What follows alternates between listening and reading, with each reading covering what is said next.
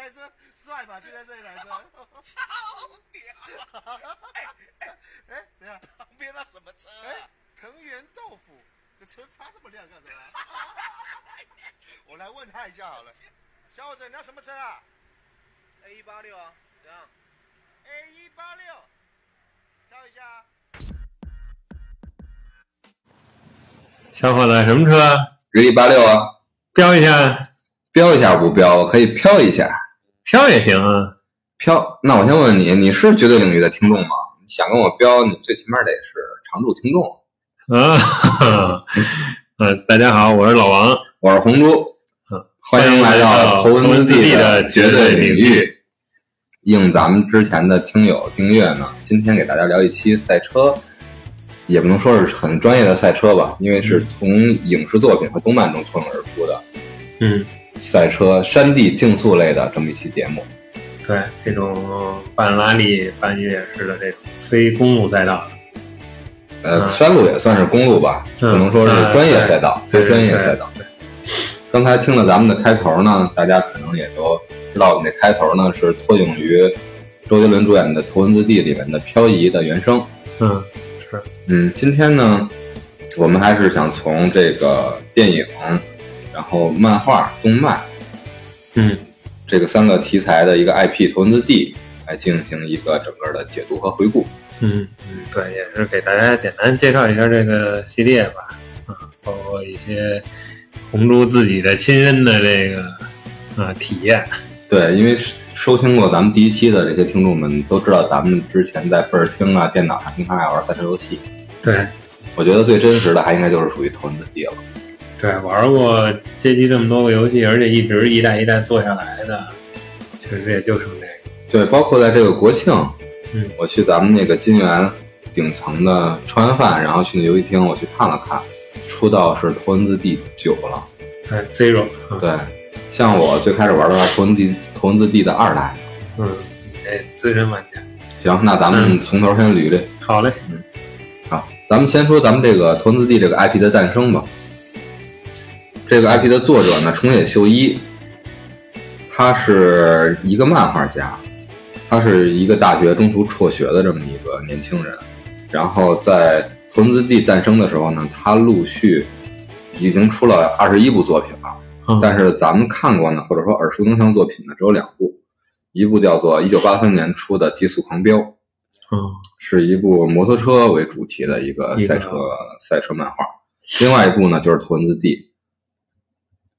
然后曾经在访谈中呢，重野老师也提过，说我很喜欢速度感，年轻时就有练车，然后开快车很有快感，嗯然后进而去了解了一下，我以为他是一个很专业的人。后来一一了解呢，重野老师呢二十九岁才考到了驾照，但是呢，他第一部买的车就正是 A 一八六，他经常就是开 A 一八六呢，就去到群马县飙车。咱们知道漫画里边的秋名山就是在群马县，群马县，对。但是在日本呢，真实的秋名山是不存在的，只是存在一个类似叫做真名山。自从这个头文字 D 大火之后呢，真名山这个名字呢就不再提了，大家提提的更多的就是秋名秋名山对，整个带带带领了这一部分这个山地的旅游和地下的飙车的这么一个市场，嗯，那大家去的呢还是这个真名山，还是真名山。啊对，但大家都说我去的是秋名山，啊，我来这儿来飙车了。那天在 B 站上看了一个一个外国的一个车友驾驶自己的车跑了一趟秋名山的下坡，嗯，就是最经典的赛道就是秋名山的下坡嘛，嗯，他当时跑了三分五十八秒。因为当时我也玩这个游戏，我对这个时间是有概念的。当时我们区呢，如果你想跑进这个区前十，就能在你游戏厅的那个游戏机上面呢有排名了。嗯，大概你需要跑到三分十秒以内。如果你想跑第一，那将近得达到三分钟。嗯，对，三分钟的话，基本上在北京市也有排。是。那他这个真名山这条路和这个他设计的秋名山这条路是一样的，是吧？基本上完全一致，因为这个最经典的五连发卡弯啊，在真名山就是都是存在的。当时看那个老外飙车那个视频，他是在一个白天，然后赛赛段肯定不是封闭的嘛，因为和他对面而驰的经常会有一些车呀，包括摩托车，他也紧急的躲避，也有一些过弯技巧，老外那还是相当厉害了。嗯真实中能跑进四分，那绝对够厉害。我也看他跑那个五连发卡了，嗯，当然基本上是没有漂移的，嗯但是速度感还是很惊人的。靠这个刹车技术啊，对。然后咱们接着说回来，嗯刚才说到了这个重野老师的这两个这个主要的飙车作作品对吧？嗯，可以，咱们这么来来总结，就是在日本这些漫画大家嘛，他们有各自各自的擅长领域，在赛赛车领域最厉害的，还只能说是重野老师。这一部一部那个汽车，一部摩托车的赛车漫画，基本上奠定了他的这个位置。嗯，他的剧情描写跌宕起伏，然后对赛车技术描写又详尽而专业。对，毕竟他自己亲身经历这个东西，对他也本身也是一个车迷，就自此呢就掀掀起了一股头文字 D 热。作为漫画呢，就是很多就是非专业赛车的车友观众，嗯也很好进入。像嗯咱们那时候上学，然后就很门槛很低，对进入这个门槛低赛车的赛车的领域。对不会说觉得特别晦涩。对，当时玩那个游戏机嘛，那个游戏机是首先是有自动挡，对吧？对就算它手动挡也是 up and down。像我这种呃菜鸟级，我都是 AT，对，像我虽然是手动挡，但是它只有刹车和油门，并没有离合。没有离合。在我真正学车的时候啊，包括咱们学车的时候都是拿手动挡来学，我就特别不适应左脚还要踩一个叫离合的东西。嗯，因为你小时候就没这个，对我路滑很。费劲，然后过弯我还采取这个《头文字 D》里边的这叫什么跟撵技术，就是刹车和油门一块儿踩。教教练都盯了，你你给我下车，你给我下车，直接我就被关禁闭了。深深受这个游戏的影响。对，因为后排座还有其他学员呢。嗯，对对我说我这牛逼，我说你们不用减速，可以这么过弯儿。一下教练说你你你你下车。然后呢，老王相相相对于我来说呢，老王经常看一些 F 一和拉力士拉力赛，嗯，还是很专业。看一些那这专业谈不上，就是赛车比赛吧，呃，这体育频道这些。对，老王可以给我们解读一下这个他这个作品和专业赛车还是有什么不同的吗？嗯，就是我的感觉啊，就是在真实比赛，尤其是这个赛道上的，那肯定是你很难见到这个漂移，就是把车侧滑起来过弯的这种对，除非你看漂移赛。对对，那些都是表演赛了。对就是咱们可以看很多，现在国内也比较多，赛道也比较多，这些玩车也多啊，有一些车车连车呀，然后漂移啊，包括一些甩尾啊，这个掉头啊，三百六十度啊，原地的这些比较多。但是你在比赛当中，你不管是是房车赛，是 F 一，是这个 A 一这些比赛，都是肯定是靠点刹啊来过弯儿。然后再说到就是拉力赛，啊、拉力赛这块儿当年也是比较喜欢这个雪铁龙车队，啊，这一块儿呢，首先拉力赛跑山啊，不管是雪地是沙漠赛事，人家是要配备领航员，对吧？这个领航员作用呢，为什么就说咱们国内能出拉力赛车手，但出不来领航员？就是领航员的作用有时候要超越这个赛车手，就是前面的弯儿啊，大概是打多少的方向啊，是个什么样的情况啊，非常快的。这个头脑，包括对国外这些赛道的熟悉程度啊，所以咱们国内的领航员这块还是稍微欠缺一点。这是拉力，拉力这个东西，除非在一些极端天气下吧，一些这个这个场地的这个条件下，车手可能会采取这种漂移过弯的形式啊，但是一般情况下，能感觉上还是能不飘就不飘啊，毕竟是一种竞速的赛制，对，一个是危险系数大，再一个它出弯儿这个把握的这时机能跑出来的也不多，确实是。是老王刚才说到这个危险系数，我想起之前咱们看沈腾导演并主演的《飞跃人生》吧，对对吧？因为他是之前是韩寒写的小说改编的，嗯嗯而韩寒呢，大家都知道，咱们这个作家韩寒呢，后来改去跑这个，赛车了一个对赛手，对，而这个他写这个小说的初衷呢，就是纪念中国一个特别有名的一个格雷赛的赛车手，嗯后来也在赛车之中因为事故而殒命。其实，在电影中的最后一个环节，最后在对是吧？已经一个超级大甩尾，但是车况已经明显不行了。对他已经这个制动已经失去了。对，这就说回来，刚才老王用专业的角度来讲解的这段事儿，怎么理解呢？就是说，咱们看竞速赛，大家宁愿牺牲速度来进行减速，来保证国人的安全，嗯，对吧？虽然表演效果并不好，没有那些华丽的效果，但是它能最大最大效果的来保持车况、对，一个是你车手对这车的控制，车手的控制以及轮胎的耐磨力。对对，刚才还漏说了一个，就是这个房车赛啊，嗯这个在美国可能多一些，咱们少一些。嗯这个一圈一圈的跑，对，就是大家可能有小小小听众看过这个《赛车总动员》啊，就像这个里边这主角这麦昆，啊最开始他都对他在这个去这个水乡温泉镇之前，他都不知道有这个这个东西。他们过弯都是在那儿一圈儿一圈儿一圈的跑，他呀、路霸这几个主角全是这么跑啊、但是直到上这个，包括他最终被撞到草地之后，他才采用了这个甩尾过弯的这个形式。老王老王确实是博闻广志啊，从 F 一聊到拉力赛，聊到房车赛，最后聊到咱们那个迪士尼。在这英文里呢，漂移就称为 draft，抓地过弯分被称为 grab。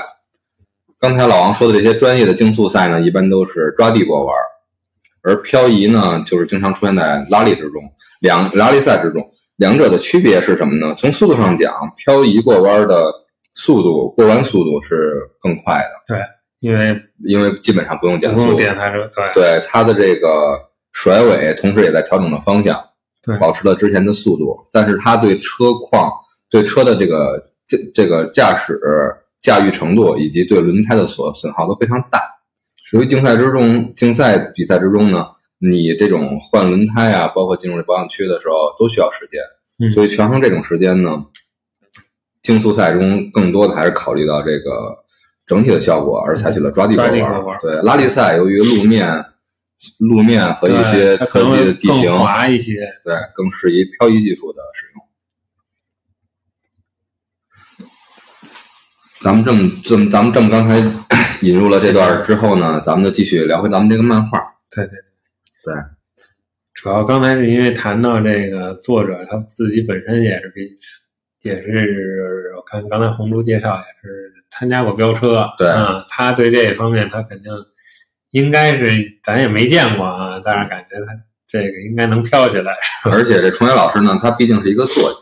如果你要纯画那种竞速专业的，可能在市场上就并不迎合太多人的胃口。对对而漂移技术呢又华丽，对吧？嗯，对这种地形呢又不是只局限于赛道之内，可以引入山路和一些那个市市城际间的公路，可能就是效果的话对是更开放。而且就是一些比如说极品飞车呀、嗯或者一些就是游戏作品，大家在里面体验的也是这种呃山地赛车呀、对，是吧？这种所以说更贴合这个，再加上我感觉就是一把这个漫画动画化之后，这个带可以展现漂移的效果的这个尾灯的呈现一甩，就更棒了哎，对，还是很华丽的。对，你要，但是如果你要像 F 一赛道，你要采取这种技术是根本不可能的。F 一的那个设计对，F 一的那个事故，那真是太太惨了。对，而且它的这个速度下，这个轮胎，你看它正常这个抓地过弯儿都已经磨损这么快，你要这么玩车的话，车队也不同意啊，这成本得多大呀，对不对？是。好，那咱们说完了拉力赛呢，就基本上把这个它这个漫画的这个赛道的限定，咱们给它局限住了。嗯接下来呢，咱们来说人。嗯嗯，首先呢，这个作者把这个车引入了，把赛道引入了之后，他要考虑咱们这个漫画原型怎么设计。咱们众所周周知呢，可以有两个主角吧，一个是周杰伦扮演的藤原拓海，一个是冠希哥巅峰颜值时的冠希哥扮演的高桥良介。这两个人在日本的飙车界呢，都是有都是有原型的。嗯如果咱们看过《极品飞车：东京漂移》那一部的话，嗯咱们就知道其中有一个客串客串了渔夫，然后点评这个主角肖恩的飘车的车技的这么一个人，他呢其实就是日本的这个飙车王。在《头文字 D》这个电影之中呢，周杰伦跑这个车的时候的替身，因为周杰伦是没有这个技术的，嗯，都是由替身演员来完成。嗯这个替身是谁呢？也是他。他在日本有几个称号：漂移王、甩尾帝、漂移教父。然后他在这电影里边又做替身，又做监制，又做这个赛车的顾问和技术指导。嗯这个人是谁呢？就是土屋圭市。嗯途龟是在日本扫平各大山头的时候驾驶的是什么车呢？也是 A 一八六。啊，就是 A 一八六，对，另外一个这个日本飞车党中比较大家公认的一个帝王类的角帝王式的角色是谁呢？叫做高桥国光。嗯嗯，大家知道他这个姓氏之后呢，就知道他是谁的原型了，对吧？高桥兄弟里面的高桥启，或者说是高桥启介和高桥良介两个人两个人合体，合体，对吧？高桥启介是数据党，嗯，是？吧？是分析大师。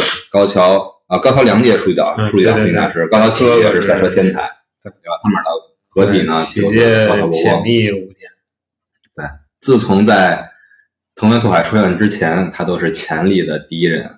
对，但是后面我觉得两个人就是一人跑上山，一人跑下对，就有分工了。他们成为了一个这个 i n s h l D 车队嘛，去征征战制霸各个其他的山山路和向其他的这个赛车场馆进行挑战。对，开始远征，对咱们刚才说到了托恩自己这个背景里面的车，说到了漂移技术，嗯说到了人物原型，对，对赛车手，对这三方面呢都聚聚齐了之后呢，托恩自 D 这部作品就应运而生了。应运而生最初呢也是呃漫画，对吧？嗯然后其次引入了这个头文字 D 的动漫，就是拿嗯动画改的游戏。嗯，之后到零五年的时候开始了电影。嗯，咱们先说说这个游戏。嗯，行，这也是红猪这个非常熟悉的领域。对，就是像咱们第一期，咱们还会来插播一下啊。嗯想了解咱们红猪和老王小时候的故事呢，可以听完这期节目，再回过头来从第一期开始听咱们小时候的故事。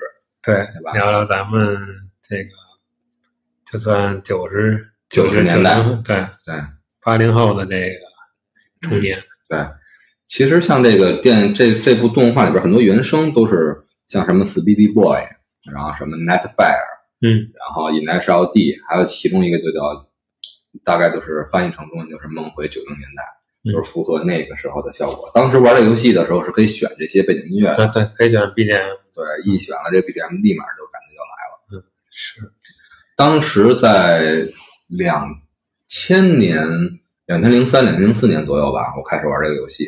当时是从初中一直横跨到高中，然后我们区最好的游戏厅呢是在最大的商场的顶层。之前咱们聊那期节目的时候，去那个倍儿厅还是一块钱三个倍儿，嗯然后到了中学去倍儿厅就是一块钱一个倍儿。对，然后想玩这头文字 D 呢，要三个倍儿一回，也就是三赛车三块钱跑赛车游戏都很贵，对，每次玩这游戏都得扔个一二百。嗯，但是我们都还是非常投入，为什么呢？因为这个游戏有排名系统。嗯，你全区谁跑第几，每个赛道，秋名山上山下山，晴天雨天，如果你都能在这个记录里边刷到你的话，嗯那你就太神了。为什么呢？因为它不同于其他的游戏，其他的游戏就是说你你投本儿你就玩儿，对吧？玩儿你你打了记录之后你就起名儿。嗯，这个游戏呢，当时比较新颖，就是说你要想玩这个游戏，你需要先办一个车卡。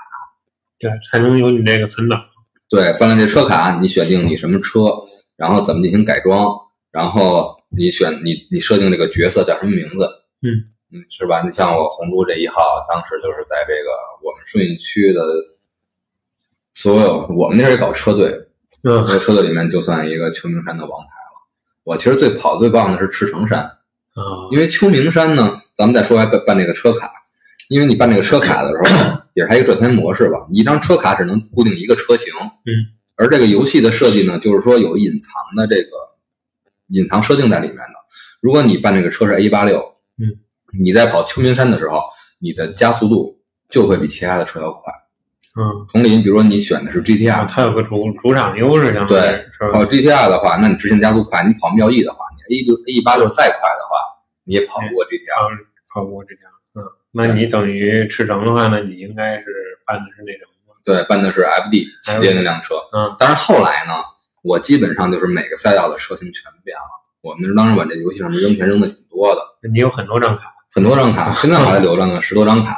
然后这张卡呢，还有一个 往上印星星的一个功能，啊，上面油墨给你打星星。如果你这个赛道跑赢这个赛道最强的对手之后，嗯，比如说你跑秋名山，如果你能把藤原文太都跑赢的话，你就会在秋名山这个后面打上一个星星。嗯我的所有车卡都是满星儿。到后来就是什么呀？就是说不用 A 一八六，我也能跑藤原文太。就是因为一些这种黑科技的飙车技术的引入。嗯比如说有什么呢？刚才说了，刹车油门一块儿踩，嗯，违违反赛车原理的一个技术啊。嗯然后还有滑档，嗯就是目的是什么？就是不减速来过弯儿，形成漂移。滑档技术，还有呢，呃，点刹车、排水沟。当然，咱们都知道，电影里是只有在清明山才能跑排水沟。嗯，像我们跑熟了之后，就是任何地形如果有那种可能性的话，我们都会挂一下。嗯，对，它就是相当于利用一个离心力的一个技术嘛。对，对吧你可以更快的速度入这个弯，而不是怕自己被甩出去。对你不用就就基本上不用刹车来减速，其实原理都是同时踩着刹车和油门，就是把刹车的效果降低，然后滑档呢就是不刹车，通过这个这个这这个档位的变化，档位的变化来左这个车，来左这对来 对，就是对说咱手左车手手动挡车就是这个感这个概念。嗯对，嗯，这我就一直好奇啊，这这个你在这个二代买的这卡，那到三代的时候能用吗？就不能用了。啊，全都得买新的，对，所以当时记就是录也没有了。我们那个我们区的这个我们的这个游戏厅呢，最好的游戏厅更新过三代，嗯但是像我们没人玩儿，全都挤着去跑那个二代的联机。啊，就是它等于二代和三代同时都在、因为有一些沉没成本在，大家都花了上千去办这个车卡。嗯，而且你的车也都改过了，对啊你就是赢了之后可以得金币改车，是吧？对啊，而且你的记录都在那个二代里呢。那它这个这个确实是非常不友好。对，有一个故事就是说，当时我们就是基本上制霸，我们车队制霸了所有我们区所有赛道所有的这个里面的记录，嗯第一名全是我们的。然后呢，就有点那个就无敌那那那嗯，劲儿对，其他的你甭管比我们大，比我们小，你比我们大，你爱是不是痞子？坐上车，咱们俩是平等的。嗯你要不你你赢不了我，那你该下去你就下去，是对吧？后来就没有对手了，然后我们去，咱们得去更大的舞台，对吧？去更大的山头去跑一跑。然后我们就去咱们当时那个西单，嗯，那时候叫七十七街，嗯，对，现在已经没有了，对吧？里边特大的一个游戏厅，然后从那西单地铁站出来就是，然后我们说那就去那儿跑，那儿肯定是最牛逼的车手都车手云集。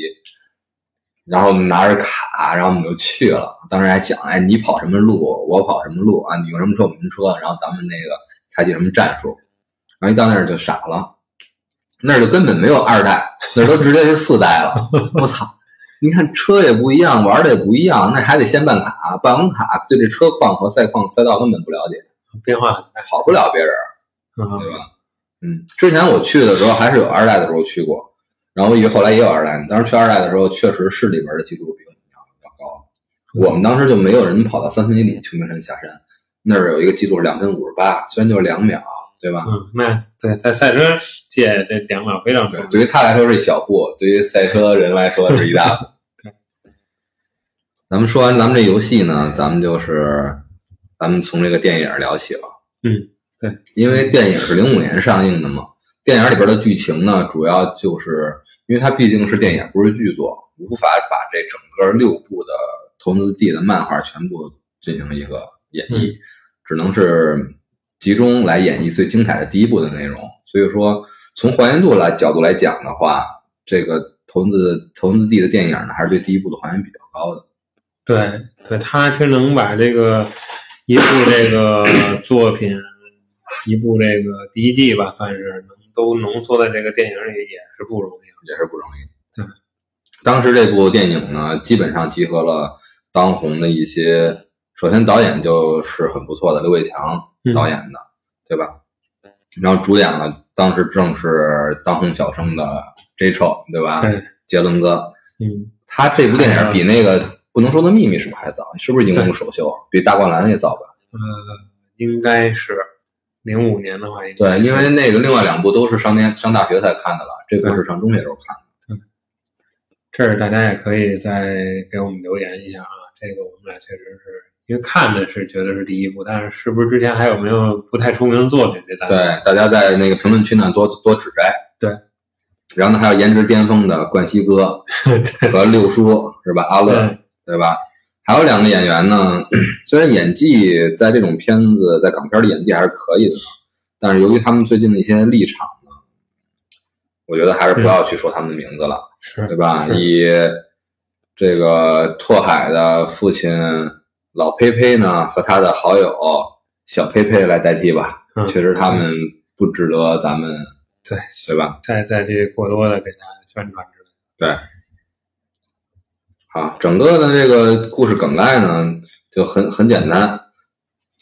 然后这个主人公呢，藤原拓海其实就是一个平平无奇的一个高中生，嗯，啊，平常这个沉默少言，对，家里边是个豆腐店，对嗯他并不知道他有这种超级的飞车天赋，遗传于这个他这个家里的老佩佩，对，是吧？他每天干什么事儿呢？白天该上学上学，然后夜里呢就驾驶了他爹这辆 A 八六嗯，去送送豆豆腐。对，电影并里不是说为了飙车之类对，但是在暗中呢，他老爹呢，呃，发现了他有这个天赋，还是给他设计了一些难题的。嗯比如说在送豆腐的时候，豆腐不能散，的。对，因为这毕竟自己家买卖，你送到再快，但是豆腐全碎了，也没法卖。对啊，之后呢，就是又放一杯水，我放了多少水，回来还得多少水，水不能洒对洒。拓海也是发现水不洒的情况下，豆腐就不会洒。对，嗯，但是随着它这速度越来越快的，那水也是越来越多。嗯，老给它增加这个难度。是，那它要渴了怎么办呀？渴了喝豆腐汤。喝豆浆。然后他就这么日复一日呢，每天凌晨就开始跑着这个藤原豆腐店的一八六呢，开始送豆腐。对，这个咱们在路上也能看见很多这个白色的，不管是电动车呀，还是家用车，都贴着这个 logo 哈。对藤原豆腐店，就是这种刮风下雨呢，也是各种下雨天怎么跑山路，下雪天怎么跑山路。这一送豆腐呢，就整整送了五年，是吧？任何大神都是从这一点一滴积累起来的。直到有一天呢，他在跑凤鸣山下山的时候，碰到了这个正在正在练车、制定赛车训练的托那个高桥兄弟，然后其中手台里就传出了这个起界的声音。说，我好像看到一辆高桥山的幽幽灵车，这个车太快了，肯定不是真真正的。嗯然后高桥起高桥兄弟呢就开始发现了这个车，然后他们就一直蹲点儿，嗯，对，对，发现确实是有人在跑这辆车，嗯所以秋名山车神这个名号不胫而走。是然后慢慢呢，通过他这个名号的不断壮大呢，吸引了各路的赛车高手来想要和拓海 PK，是吧？。对，除了刚才提到高桥兄弟呢，还有钟离义啊、须藤丁一啊，嗯，对，而且最开始是只局限于秋名山，对后来是拓海也开始去别的山呀，对，和高桥兄弟组成了一个车队，引来上地车队。对，包括后面就是出了这个线，就像咱们看那《灌篮高手》一样，他们都想全国制霸。当时玩这个游戏的时候，你把所有的赛道的星星都拿到之后呢，你最后会印到印了两个字“制霸”。啊日本你最牛逼。哎这个是游戏机给你印上去的吗，对，游戏机那个 C 卡的那个卡盒，就类似于咱们超市喷那个小票的那个小方盒，它会给你有有水墨的进行喷印。就是不是这个店老板那印对，所以说纪念意义还是很有的，我回去找找，到时候咱们争取发到咱们那个嗯评论区或者发到咱们动态里。啊，这个还真是难得。我你这么多年，你这油墨都飞了吧？呃油墨很浅了，但我都用那个装名片的名片夹。啊，对你像赎书卡和这个投资地，我真我宁愿放弃我所有的邮票，这个我也必须得买。然后咱们接着说这个制霸车神拓海的故事。嗯啊然后咱们整体呢，呃，从这个漫画的角度，然后对整个的他这个赛车的这个过程进行一个解，谈不上解读吧，啊就是一一个回顾啊，一个回顾。对，然后也就是主要集中在这个第一部呗。对，可以。嗯嗯嗯，毕竟这个系列非常的长。然后咱们就先那个简单说一下它这第一部里边的战绩。然后这 A 八六呢，其实就是当时的比较平民化的一部车，其实就是丰田的这个卡罗拉的雏形。对它，而且年代也很久远。它这车的马力只有一百三十匹，但当时来说就可以算是，就现在咱们比如咱们那时候 CC 啊、马六啊，嗯已经算是对平平民跑车了。对对而且这个是一个三厢的这么一个设计，但是这个尾部有点像这个旅行车这种感觉。对。然后他的第一部里边呢，咱们简单说他一个战绩吧。先是跑赢了这个另外一个天才，这个高桥兄弟，这个嗯 Red Sun 红太阳车队里边的启介。对。然后呢，又跑赢了这个，这这这就太强了，对是吧？咱们一代这个车神，这个 GTR，GTR 二三二这一代的钟里义。对。然后死亡交布赛呢，又赢了夜之子战队的老二庄崎神武，嗯，对吧？那场是挺风光。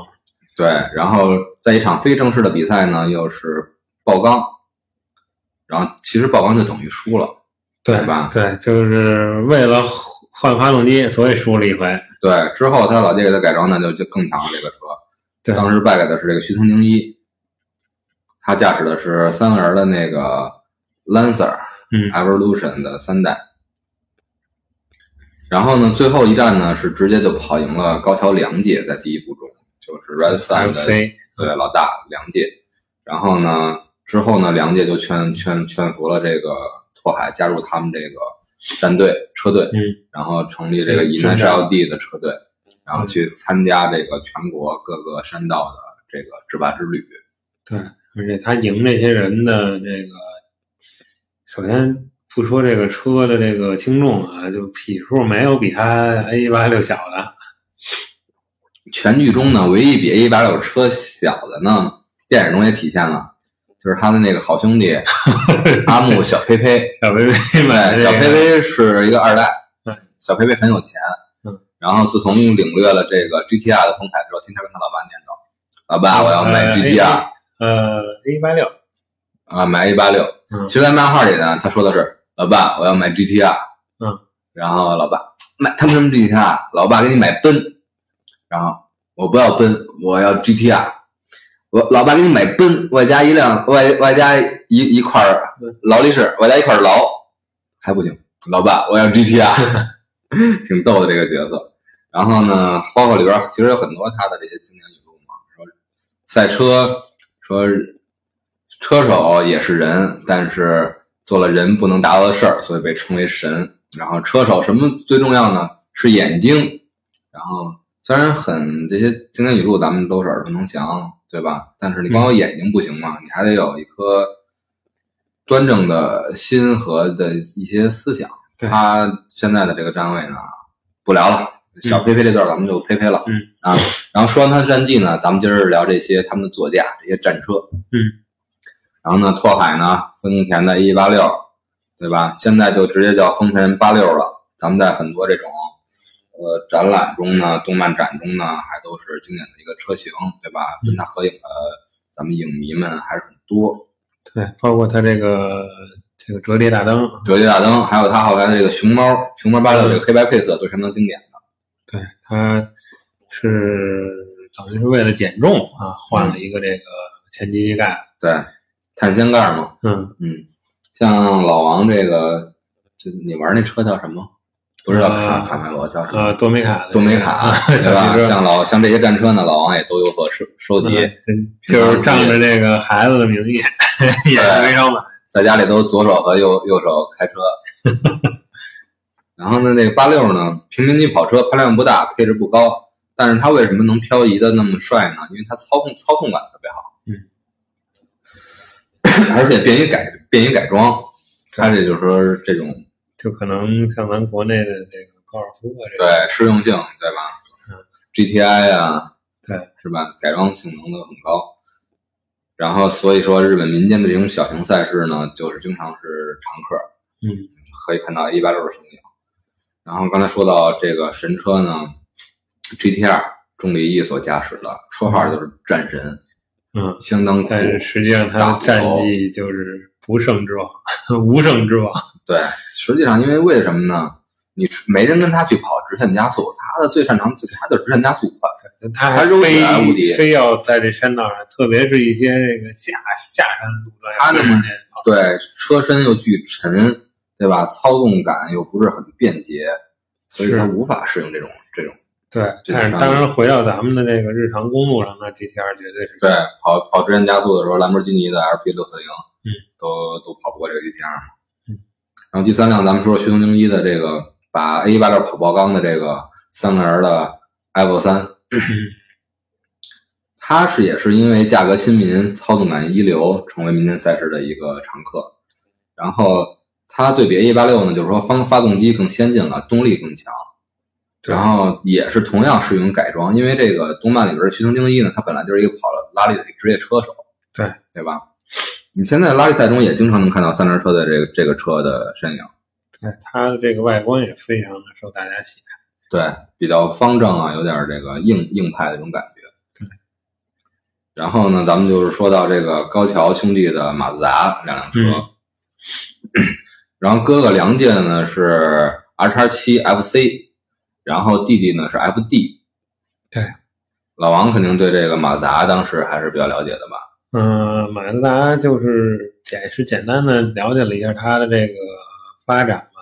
啊，当年也是，呃，这个经经营不善吧，然后研发投入这个老是这个发动机这一块儿吧，找不到好的解决方案，快走向破产的时候呢，突然呢研制出来了这个转子发动机。啊，双转子引擎，对它这个转子发动机呢，是一个这个三角的这么一个转子，在这缸里面呢做这个运动，然后提供动力，这个一下子就解决了这个发动机事故率高的这个问题，然后也节省了成本，结构简单，啊，提供的这个转化动能转化比较强，啊，一下又把这个企业等于是又推向了一个神坛。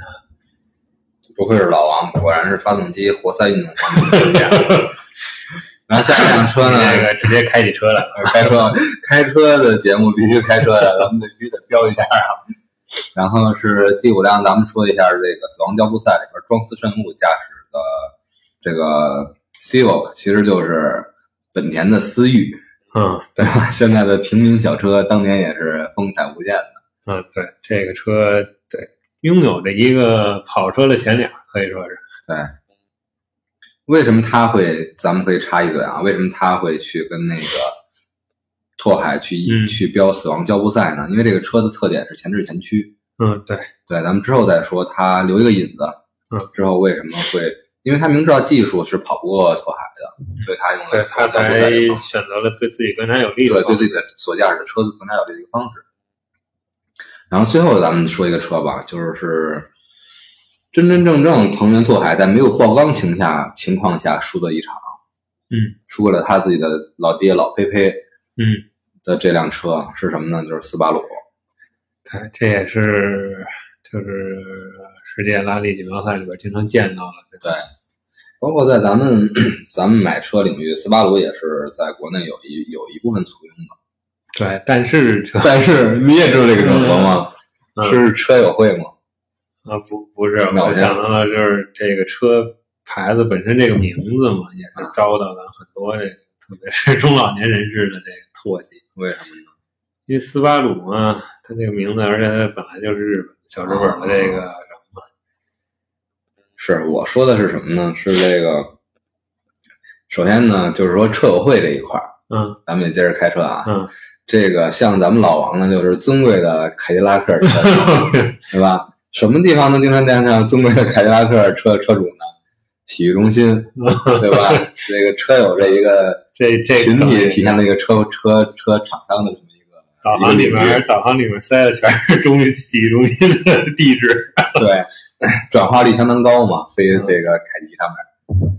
然后 比较经典的几个几个，你像咱们像这种宝马年轻车主这些，咱们就不说了，嗯对吧？嗯商务这些也不说了。比较有意思的两个车友会呢，一个就是 Mini，嗯，你像开 Mini 的人啊，就是什么人都有，但都是特别有意思的人。对你像咱们比较知道比较耳熟能详的一些巨星嘛，你像猫王，嗯，猫王开 mini，对吧？然后像这个漫画里边的这个神探韩宇良、侠探韩宇良嗯开的什么车呢？也是 mini。你看着外表狰狞，然后硬核的摇滚乐队，一开始都是金金属腔，啊啊啊啊啊就这种角色，你知道吗？也是开 mini，那特别有意思。在中国呢，开 mini 的这帮人一般是什么人呢？都是甜美的小姐姐，嗯，如果你要参加这个 mini 的车友会呢，那那那都是小姐姐们的聚会，对，画风非常甜美。女性这个吸引力非常强。对，如果将来你像咱们那个，你像比如说像老王第一辆家里第一辆车，考虑了这个凯迪，对吧？他经常去洗浴比较方便啊，大姐，哎呦，哎呦王总您来了，是吧？当老王考虑第二辆车的时候呢，家里的第二辆车的时候，就是可以考虑像 mini，一般玩的人就容易第二辆车就选 mini，什么 Countryman、Clubman 这些，还有 JCW 这些经典的这种复合车型。当然，最关键是什么？能进入车友会。嗯像 mini 的试驾跟别的都不一样，别的试驾基本上就是这个限定一个区域、一个一个一个道路，你就去开吧。mini 的试驾是什么呢？就是直接把这个天这个车就交给你了，嗯然后在某一个地方，我们有一个车友的一个活动啊，直接你自己驾车。对，中间呢你就享受这个活动，两边来途和返途呢，你来享受这个车的驾驶乐趣。那这话说回来了，这斯巴鲁车友会是什么特色呀？对啊，你像 mini 的车友会，一个人去可能拉着小姐姐来了，对吧？斯巴鲁的车会都是什么呀？一个人去，拉着大哥哥就回来了。驾驶斯巴鲁的车友呢，一般就经常在健身房撸铁呀，是吧？都是一哦些硬核硬核，对吧？啊，这块儿或者在北京，如果是北京听众，你们就知道，咱们说的那个隐晦一点，就去东单公园，可能大部分的都是斯巴鲁的车主啊啊，对吧？像老王第三辆车，咱们就可以可以考虑斯巴鲁了。那就更不能这个这个什么行，咱们聊的远了点啊。，说的嗯，聊完车这段呢，咱们就说总结一下这个动漫和电影里边的一些技巧。嗯，刚才我一直说呀，跑这个游戏里边的有一个油门刹车一起踩这一个技术。嗯这个呢，也算我自己给自己找补，并不是凭空出现的。对在专业的比赛中呢，这个叫做根指技术。是我用一段特别枯燥的语言呢，来表达一下根指技术的专业性。嗯其实，在电在动漫里面有所体现嘛，证明这个崇伟老师呢还是很专业的来吸取了一些真实的赛车技术的。所谓根指技术呢，就是用右脚脚尖儿踩下制动踏板来减速，嗯然后呢怠速落到最大扭力的输出以下时，快速用左脚来踩离合，右脚脚尖保持制动的同时，用右脚的脚跟来歪向油门踏板，并踩下油门。完成补油动作之后，立刻降低一档，然后右脚跟儿离开油门，左脚放掉离合器踏板，右脚尖儿继续刹车，直到可以踩油门时再松开刹车板儿，油门踩到底，进行完成加速，这是等于还是有这个离合的配合，对吧？怎么样？这段儿这个绝对领域滑珠的这个这段口播，嗯，可以，说了这么啰里啰嗦这么一段呢，但是在拓海的脚底下，那就两三秒，两三秒的时间，对吧？从入弯到出弯中间这个转弯的过程中，他的脚就进入那种风骚的速度操作。对，对吧我记得也是在什么地方也说过，就是再好，当然是目前为止啊，在这个人工智能还没有这么发达的情况下，再好的这个电脑技术也代替不了这个赛车手灵活的左脚。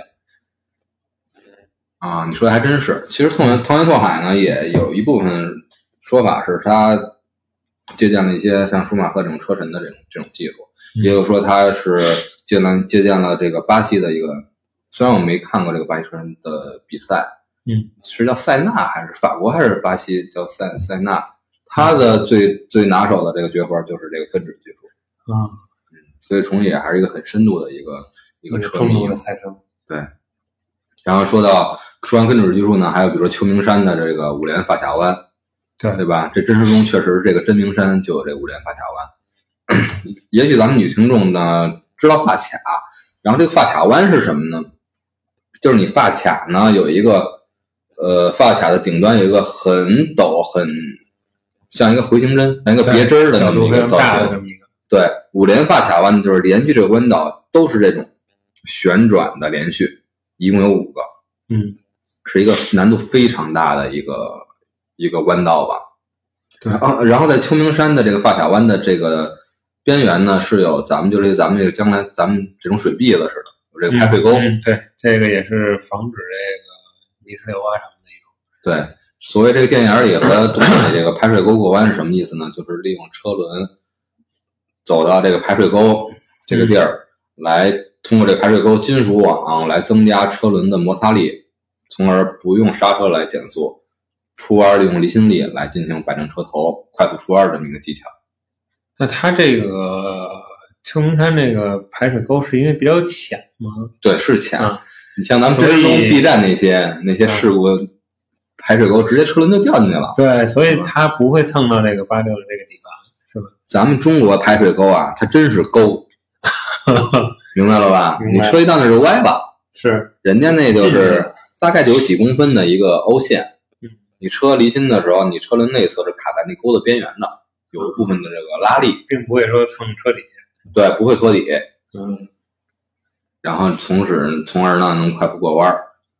然后还有这个一缕波的赛道，这就是后期的那个几部里面体现到了这一缕波，游戏里也有一缕波呀、对兵啊嗯这些都有，咱们之后再说。一缕波呢，就是拓海使用了一个招特别厉害的叫 Blind Attack，就是 Bland 失明嘛。嗯，什么意思呢？伊利波这个地形非常复杂，然后前边的车如果不保不失误的话，你把车道压得好的话，对面没有车道来超越你，你就一直能跑保证一个领先的位置。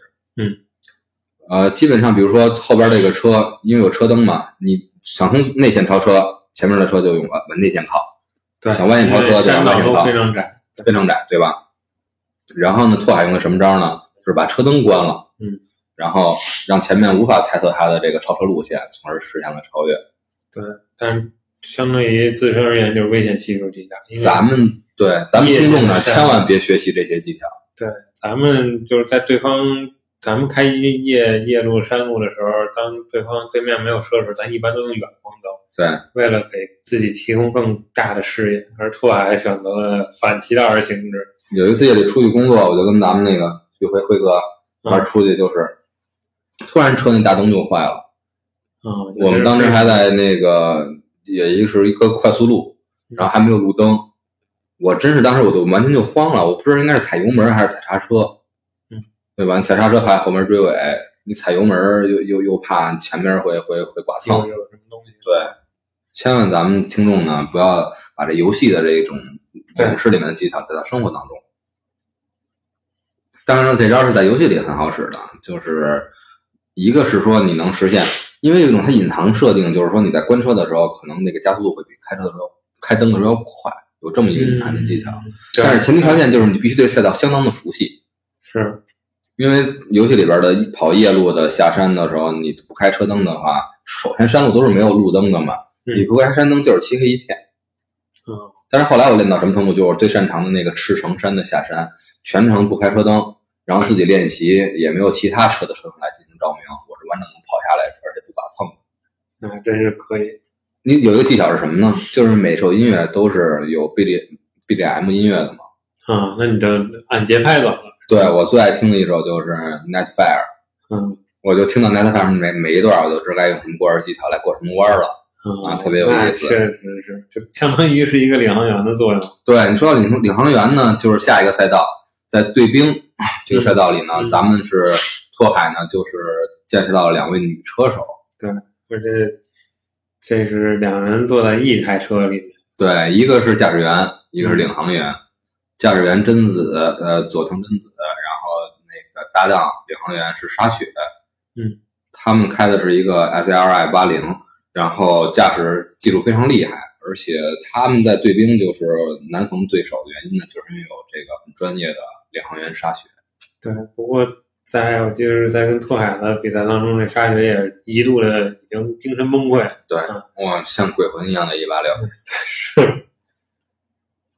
赛车这块儿确实是对赛车手一一方面是技巧，再一方面很大一方面就是心理素质的考的，稳定，对吧？嗯然后你像这个沙雪在漫画后续里面呢会有体呃会有体现，里边这个驾驶员贞子呢，他是一直是暗恋梁介的，嗯，但是梁介并并不鸟他，最后跟这个最后和贞子走到一起，拉起贞子的手的是谁呢？是就是拓海、小呸呸，还有一个人，他们组成最开始这个车队，那个人叫持谷浩一郎，嗯，对吧？就一个老好人的一个大哥，嗯给大家修修车，然后去跑山、去赛车，从来也没赢过。对，但他老最开始还老觉得技术不错，啊对，愿意跟还有人飙一 S。八零还是什么车，老想跟别人飙一下。然后最后老拉着土海来给他报仇，最后他和贞子走到一起了，多年备胎，对吧？备胎有备胎的这个寿命的长的好处嘛。他们等于是一直都是在那个加油站嘛打工，对，嗯，加油站的老板也特别好嘛，比较支持他们那赛车事业，经常来帮修车嘛。老佩佩的这个好好好基友好基友，在那个年代的，对，他知道老佩佩的当年的风云故事。然后呢，下一部分呢，咱们就是来讲一下这个，咱们这样吧，老王，嗯，由于呢这个 IP 啊涉及漫画、动画、电影、游戏非常大，嗯，包括咱真实的这个，包括真实的的维度，我们也想尽可能的保持一个咱们整篇音频节目的精彩。嗯，之前呢，等于咱们这些部分把铺垫、把梗概、把细节、人、车、技巧都做了一个嗯解读定了。之后呢，咱们还有更精彩的一个篇章，就是我认为最独一无二的一个部分，就是各个各个赛道、各个山道。嗯同时融进融合进这个赛赛道呢，咱们就可以结合这个动漫和电影里边的每一场拓海精彩的赛车故事，来嗯结合赛道进行一个咱们的解读和演绎。这部分呢，我想还要更精心的进行一个串讲。然后咱们不如这期呢，咱们就分为上下半集。行，嗯，咱们这么也是之前是聊到五十分钟了，保持咱们一个听友的良好的状态呢，咱们把更精彩的留到下一期，可以可以。可以吧？同时有一个彩蛋进行预告，在下一期听完的听友们，咱们可以有一个小彩蛋，就是红猪的一个自身的绝对领的一个剖析，在红猪最难过的一段岁月飙呃呃淌泪飙车的一个小故事，留到下期的彩蛋，可以可以，这个我也很感兴趣，对吧？嗯一代车神为何流泪？啊，这你平时你也没跟我说过，是吧？嗯，那咱们行，那听友们，咱们期待下期。啊，对，包括这个有一就说一个小福利吧，咱们可能也在筹划一个这个四个轱辘的，说完了，咱们还想再做做这个两个轱辘的，哎，就是包括咱们这个周边现在骑摩托的同志也比较多，对，头文字 D 是四个轱辘的赛车的风云嘛，还有两个轮子的嘛，对吧？摩托车的极速传说。这个到时候我们有可能请一位神秘嘉宾，嗯，你说的是之前咱们说玩那个。那个那个部落冲突玩了十年的那个 李哥，李哥有两大牛逼啊！第一个呢，就是部落冲突玩了十年，把所有他的部落里边其他对手都打完了，自己还在打电脑的这么一个在全球都有前两百名都有他对吧啊？对，他这个这个忠实投入和这个状态呢，融入了他另外一个爱好，就足以见得他另外一个爱好是达到什么地位。那个爱好是什么呢？就是摩托车、机车，对对对吧？对这一块儿，到时候咱们这个等这上下期做完吧，对，他们找个时间，嗯，也算给大家提前预告一下。对，像咱们凯迪拉克老王呢，自己也是摩托车驾驶、购买，当然咱们不涉及改装嘛，还是咱们劝人向善的这么一个平台宗旨，对吧？那是肯定摩托车的选购，然后摩托车的驾驶技巧，包括之后你愿意驾驶摩托车去跑北京的山路和越野赛道，都可以期待到时候咱们李哥来的这一期，嗯，对吧？好，嗯，咱们北京南城摩托一哥，嗯，对对对，可以这么说，对吧咱们这一期咱们好好策划，当然呢，咱们紧接着下一期呢还要继续把咱们最精彩的这一部分投资地给大家讲解完。对，行，那咱们就这么计划。嗯？好，好，好，下期见。下期见。嗯，大家再见。